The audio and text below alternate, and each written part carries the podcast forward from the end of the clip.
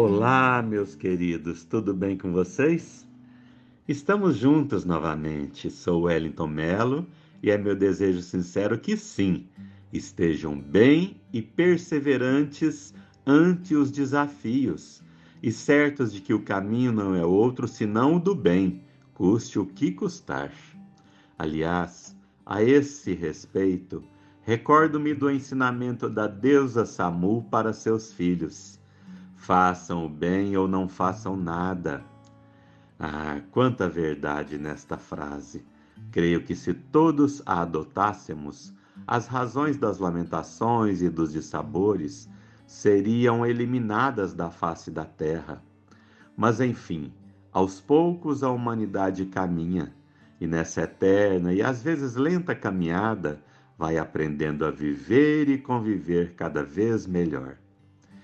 Tem uma canção cuja autoria me é desconhecida e também não encontrei essa informação na internet, que é cantada em todas as religiões. E acredito que não haja ninguém que tenha passado por aulas de evangelização espírita que não a conheça. É cativar. Há uma palavra tão linda, jamais esquecida, que me fez recordar contendo sete letrinhas que todas juntinhas se lê cativar. Cativar é amar, é também carregar um pouquinho da dor que alguém tem que levar. Cativou, disse alguém, laços fortes criou, responsável tu és pelo que cativou. Num deserto tão só, entre homens de bem, vou tentar cativar, viver perto de alguém. Fala para mim. Enquanto eu dizia a letra, você não acompanhou cantarolando a canção? Ah, eu penso que sim, pois essa música cria um momento tão especial, tão amoroso. Sua letra é tão singela quanto a própria ação de cativar. No dicionário, encontramos a seguinte definição para cativar: obter a simpatia, o afeto a atenção ou o amor de alguém.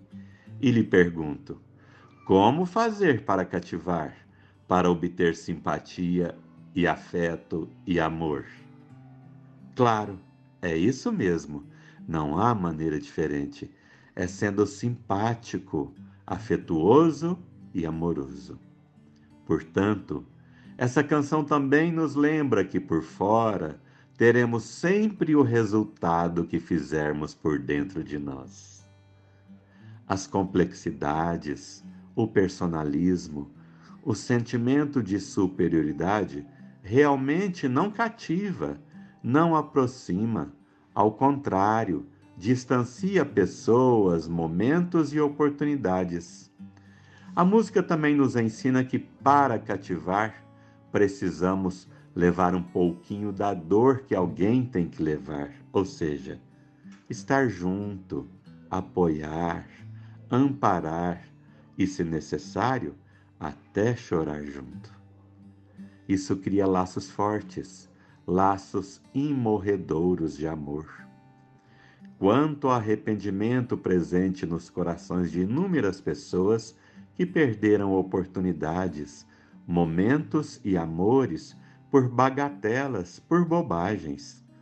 Alguns dizem, inclusive, que dariam tudo para voltar atrás e fazer tudo diferente.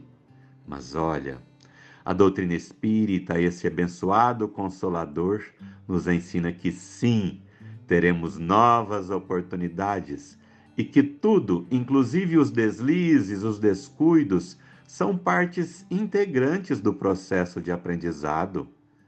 E realmente aí será o momento de darmos tudo de nós para aprendermos, fazermos da forma certa e cativar as pessoas.